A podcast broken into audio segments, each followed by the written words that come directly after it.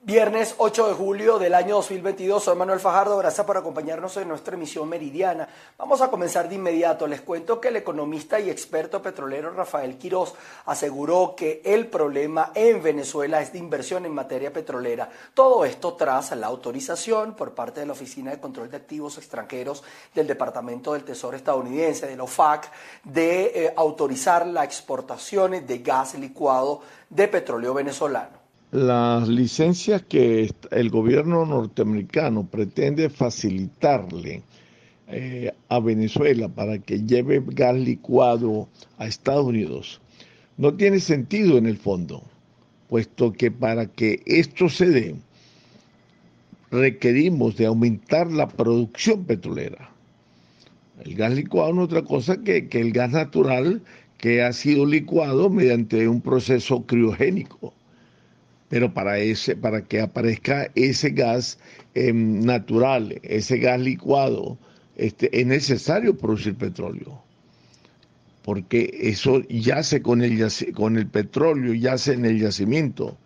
Total que para sacar gas licuado compromete también la salida del petróleo. Y el problema nuestro es que eso está estancado. No hay cómo producir eh, cientos de barriles más, como se ha pretendido el gobierno, 100 mil, 200 mil, o llegar este año a 2 millones de barriles. Y mira, que nosotros no ampliemos esa producción, ese margen de producción hacia arriba, no lo, no lo aumentemos, este, no estamos haciendo nada. Y el problema nuestro es que no podemos aumentar la producción, no podemos aumentar la producción por la desinversión que hay. Pasemos a otras informaciones. Los habitantes de Tobar, en el estado Mérida, denuncian que existe una presunta plaga de caracoles africanos en la zona. Piden a las autoridades competentes dar respuestas ante este riesgo. Amigos de PITV, desde el Estado Mérida le reportamos que algunos ciudadanos eh, del municipio Tobar, ubicado en el Valle del Mocotí, desde este estado de la región andina del país, han reportado la presencia de caracoles africanos en diversas zonas que podrían estar dejando en riesgo los cultivos y por supuesto también a diferentes ciudadanos. Escuchemos parte de las declaraciones.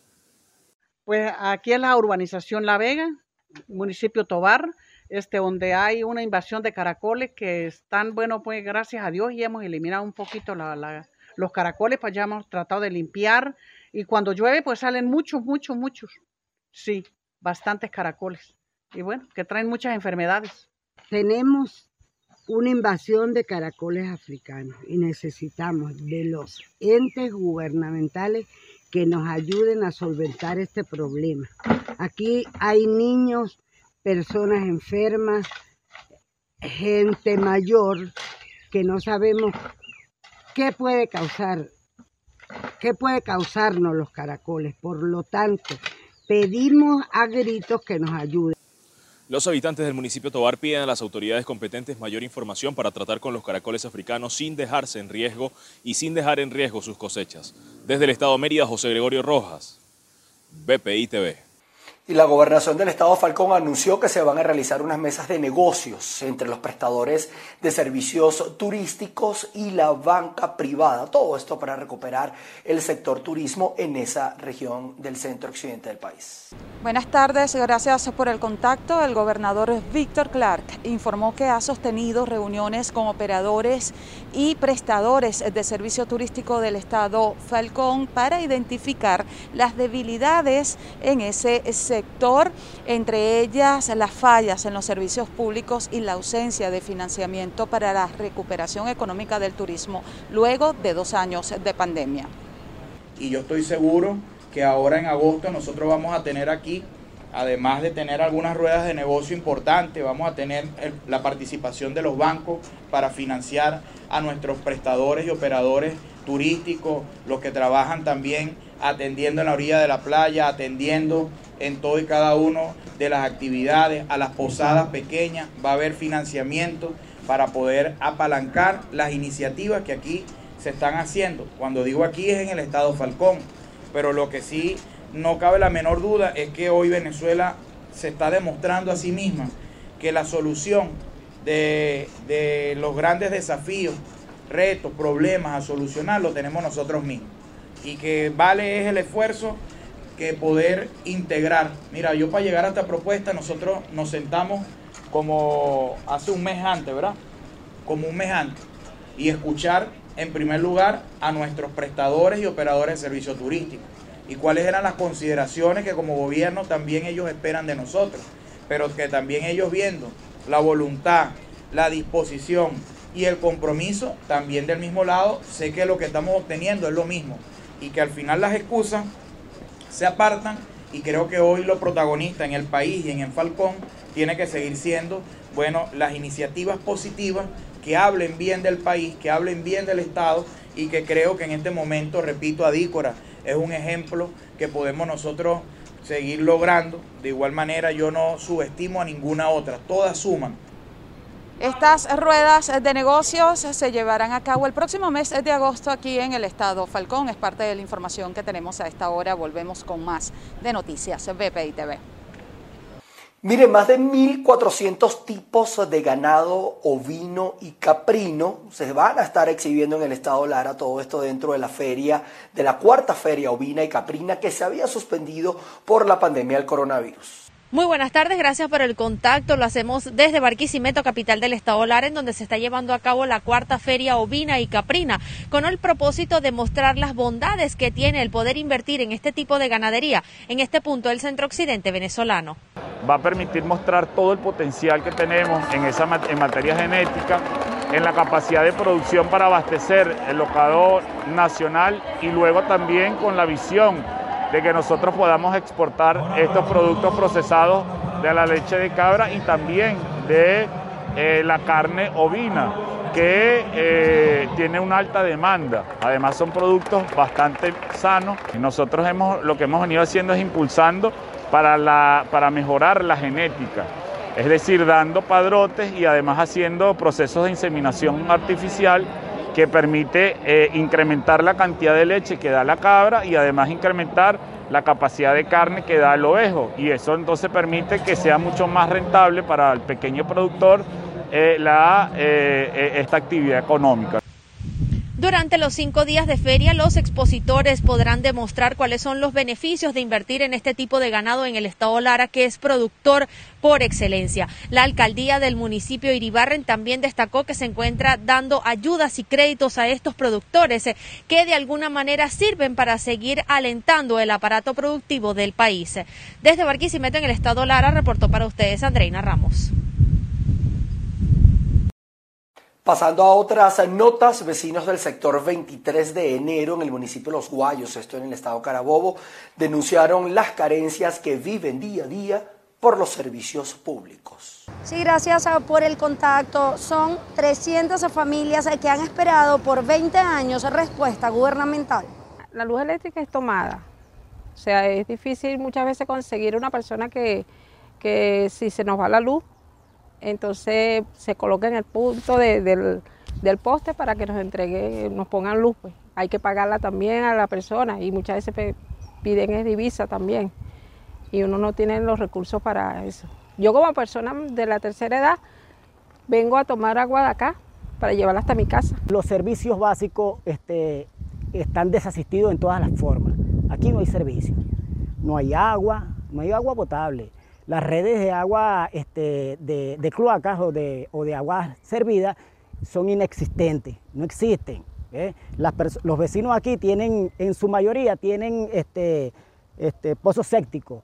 Solo, solo, los que viven en la orilla son los que están tomados de, de, de, forma ilegal, se podría decir, por sus propios medios. Han venido construyendo y haciendo sus cachimbos ellos mismos. Y por hacerlo de esta forma, de forma rudimentaria y no planificado, estas cloacas se le han venido tapando. O sea, lo que exigimos acá, lo que exigimos acá es que el gobierno se aboque. Le, hacemos un llamado al, gobernador Rafael Lacaba, le hacemos un llamado también a la alcaldesa Marbeli de Burgos, ¿eh? a eh, Marbeli Moreno, que se aboque aquí, que aquí es donde está la realidad, aquí es donde están los vecinos padeciendo. No es solamente construir y poner bonito la vía principal o las entradas de los guayos, no, aquí están los guayenses viviendo en rancho, viviendo en miseria. Esto es la realidad de los guayos, ¿eh? esa es la realidad. Y le pedimos que se pongan que se pongan la mano en el corazón y piensen en esta gente, que esta gente fue quien los, los eligió para que sean gobernador, para que sea alcaldesa y que van a gestionar hasta, hasta, porque así lo permite nuestra constitución, ¿verdad? Pero ustedes tienen la responsabilidad de, de, hacer, de hacerle el trabajo y, y, recibir todas las quejas para así hacer el trabajo para nuestra comunidad. 23 de enero les solicita que le resuelva su problema. Nueva Sorocaima necesita que sean escuchados, no que ya no que le, que le digan más mentiras o que sí, te vamos a solucionar, ya va, espérate tres meses. Esperando de tres meses en tres meses han pasado más de 20 años. Los afectados hicieron un llamado a la alcaldía del municipio de Los Guayos, eh, también a la gobernación del estado Carabobo a destinar políticas eh, que beneficien a este sector. Desde el estado Carabobo, región central de Venezuela, reportó para ustedes Ruth Laverde. La policía del estado Táchira detuvo a una mujer de la etnia indígena Yucpa por tener escondidos en sus genitales 55 envoltorios de presunta droga. La detención de esta mujer se realizó en el municipio García de Evia, en la zona norte del estado Táchira, donde hay presencia de la etnia Yucpa. De acuerdo a la minuta policial, cuando la mujer se percató de la presencia de los funcionarios de la policía del estado Táchira, intentó correr.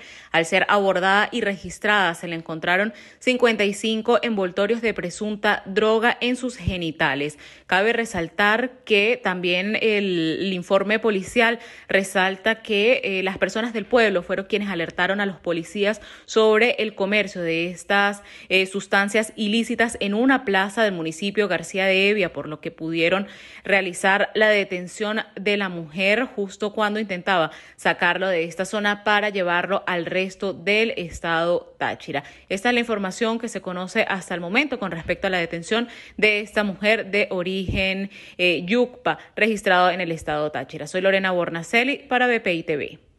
En otras informaciones, la representación política del partido Bandera Roja en el estado Guárico denunció la presunta detención por parte de la Dirección General de Contrainteligencia Militar, eh, del dirigente local Reinaldo Cortés. Vamos con la información. El partido Bandera Roja, el Frente Amplio y demás dirigentes de distintos partidos políticos en esta zona llanera del país denunciaron la detención del secretario general regional del partido Bandera Roja, Reinaldo Cortés, hecho que ocurrió este jueves 7 de julio en horas de la madrugada. El, caso ocurrió a las 2 de la mañana el día jueves eh, en, la calle, en San Juan de los Morros, en la calle San Juan de San Juan de los Morros. Eh, estuvo implicado eh, la, la, DICIP, supuestamente, no sabemos porque no tenían, y dije sí, no había uniformado, no había identificación, de acuerdo a declaraciones de, los vecinos y de, la, y de la misma familia, eran, estaban vestidos de civiles, portando armas, él, se dio tranquilamente a la detención, pero eh, hay preocupación porque para el día de hoy todavía ni siquiera eh, su madre ha podido eh, visitarlo, no sabemos las condiciones, las condiciones si lo revisó un médico forense, estamos exigiendo aquí. La representación del partido Bandera Roja considera esta detención como un acto de persecución por parte de la administración de Nicolás Maduro cuando se coloca una jubilación muy por debajo de la canasta básica, cuando no hay eh, un salario básico que permita eh, la, subsistencia de los alimentos básicos de nuestra población, se está sometiendo a un, genocidio a toda la población. Y quienes estamos protestando contra ese genocidio, contra esta forma de represión, eh, recibimos más represión, recibimos cárcel, allanamiento, recibimos persecución.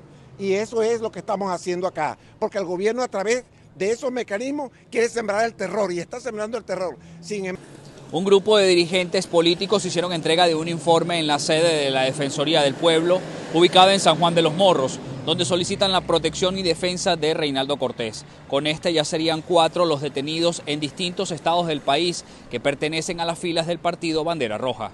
En Guárico, Venezuela, Jorge González. Continuamos con usted, el exministro japonés Shinzo Abe, durante un acto electoral se conoció que el presunto atacante era un hombre de unos 40 años y fue arrestado. Muere el ex primer ministro de Japón Shinzo Abe, víctima de un atentado en un acto electoral. Abe falleció este viernes tras ser alcanzado por disparos en un atentado perpetrado durante un acto electoral en Nara, al oeste de Japón, según informó este viernes el Partido Liberal Democrático al que pertenecía. Los servicios médicos del Hospital Universitario de Nara anunciaron en rueda de prensa que Abe falleció a las 17.3 hora local a consecuencia de las heridas sufridas en varias arterias y daños en el corazón y explicaron que se encontraba ya sin signos vitales al llegar a las instalaciones médicas. Durante las aproximadamente cuatro horas en las que estuvo hospitalizado en un centro al que fue trasladado en helicóptero, los médicos trataron de detener sus hemorragias en el cuello y en el pecho y realizaron transfusiones de sangre sin lograr salvar su vida. La policía japonesa ha identificado a Yamagami Tsetsuya, un hombre desempleado de 41 años y exmiembro de las Fuerzas Marítimas de Autodefensa, como el presunto agresor que disparó al ex primer ministro. Testigos presenciales del ataque afirman que se oyeron dos disparos en el lugar de los hechos y que a continuación Abe se desplomó al suelo, mientras que algunos ciudadanos captaron y subieron a las redes sociales imágenes del político siendo atendido en el terreno. Abe dejó el cargo de primer ministro por motivos de salud en septiembre de 2020, tras convertirse en el político japonés más duradero en el puesto. En otras informaciones, el ministro de Relaciones Exteriores ruso, Sergei Lavrov, aseguró que su país está preparado para negociar con Ucrania y Turquía y así exportar el grano ucraniano a través del Mar Negro. Lavrov participó en una reunión de ministros exteriores del G20 en Indonesia. Sin embargo, no tenía intenciones de dialogar sobre la guerra en Ucrania. Así lo manifestó el alto representante de la Unión Europea de Asuntos Exteriores, Joseph Borrell. Veamos. Está claro que Lavrov no venía aquí a dialogar. Nos soltó su propaganda, nos soltó su discurso, se levantó y se fue. Ni siquiera se quedó a escuchar al siguiente orador, que era la ministra alemana. Se levantó y se fue. Francamente venía a soltar su propaganda y no venía a discutir ni a dialogar, porque ya le digo, nos explicó su versión de la película, se levantó y se marchó no es una manera muy constructiva de participar en una reunión del G20. Todos los demás habíamos decidido estar allí para escucharle y rebatir sus tesis, pero no ha habido ocasión. Lamentable esta posición de Rusia. Vamos a continuar con otras informaciones. Los abogados de los militares colombianos detenidos desde hace un año por la presunta participación en el magnicidio del presidente de Haití, Jovenel Moïse, estudiarán junto a los asesores de la Cancillería qué acciones legales internacionales tomar debido a que presuntamente no se les ha garantizado un debido proceso. Familiares de los militares detenidos en Haití por el magnicidio del presidente Jovenel Moïse hace un año dijeron estar desesperados, pero agradecieron a la canciller Marta Lucía Ramírez por las labores realizadas en pro de sus garantías. La alta funcionaria señaló que hará todo lo posible para que se garanticen los derechos humanos de los uniformados. Es totalmente eh, irregular que haya unas personas detenidas por tanto tiempo sin que tengamos de verdad la garantía de que hay un proceso que está avanzando el cónsul colombiano en Haití ha estado visitando periódicamente a los detenidos y el embajador de Colombia en República Dominicana también ha estado presto a colaborar, pero debido a lo complejo de la situación ya varios abogados estudian interponer acciones legales a nivel internacional. Lo que nosotros hemos acordado es que esos abogados particulares que la personalmente yo hemos conseguido desde la Cancillería y los abogados particulares que han conseguido las familias van a analizar qué acciones internacionales realmente podemos impulsar para dar la seguridad a estos familiares de que ellos pues no van a seguir allá indefinidamente detenidos sin que avance el proceso. Fermín Rivera Sánchez, padre de uno de los militares, destacó la labor del Ministerio de Relaciones Exteriores, pero dejó ver su molestia con la institucionalidad haitiana. Nosotros solos no podemos ante un país donde no hay ley, pero confiamos en sus buenos oficios. Los familiares denuncian que las filtraciones que han salido en algunos medios de comunicación son testimonios conseguidos bajo torturas para que se autoincriminen. Sabemos que no están en buenas condiciones por familiares que han viajado y ellos mismos han manifestado eso, que no están bien. Nosotros como familias exigimos, solicitamos, pedimos que a ellos se les respete el debido proceso. Ellos merecen tener un juicio justo, merecen ser escuchados porque no han sido escuchados como debe ser con un abogado. Todos los audios que han salido han sido bajo tortura, bajo amenazas, torturas físicas como mentales. Los familiares de los militares esperan los resultados de la diplomacia, en vista de que no ven voluntad política del gobierno de Haití para mejorar las condiciones de los detenidos y garantizarles sus derechos. En Bogotá, Miguel Cardosa, VPI TV. El Teatro Nacional Cervantes en Buenos Aires es emblema de la cultura argentina. Esto nos lo contó el historiador, crítico y autor especializado en teatro Jorge Dubati.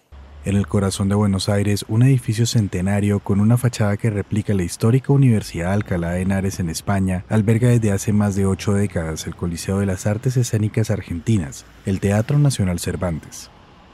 Un teatro con una historia increíble y más de 100 años que se inauguró el 5 de septiembre de 1921 como una sala comercial y que desde 1936 es la sede del Teatro Nacional con un proyecto para todos los territorios de la Argentina, según afirma Jorge Duati, subdirector de la institución, crítico, historiador y autor especializado en teatro. La historia del Cervantes es la historia de los sucesivos proyectos no solo artísticos, también, sino también sociales, políticos eh, de la Argentina. Sobre la trayectoria del teatro a lo largo de los años, Duati manifiesta que la historia del Cervantes es la historia de los sucesivos proyectos, no solo artísticos, sino también sociales y políticos de la Argentina, y que mantiene la constante de la búsqueda de un teatro que se pueda pensar como un representativo de lo nacional y de lo argentino. Es el único teatro nacional. Esto quiere decir que eh, es un teatro que tiene un edificio localizado en la ciudad de Buenos Aires, pero eh, tiene un proyecto para todo el país. Es decir, es un teatro para todos los territorios de la Argentina. El director imagina un teatro nacional con un sistema permanente de publicación de autores, historia, encuestas y que sea un gran centro de investigación irradiado a todo el país, además de ser pieza clave para el acompañamiento de los cambios culturales, políticos, sociales y artísticos en la medida del tiempo futuro. Con esta información cultural, eh, nosotros colocamos punto final a nuestra actualización informativa a través de nuestra emisión meridiana. Quédense conectados a nuestras señales y a nuestras distintas plataformas porque vamos a estar actualizando información para ustedes. Nos veremos en nuestra emisión central. Se les quiere. Chao, chao.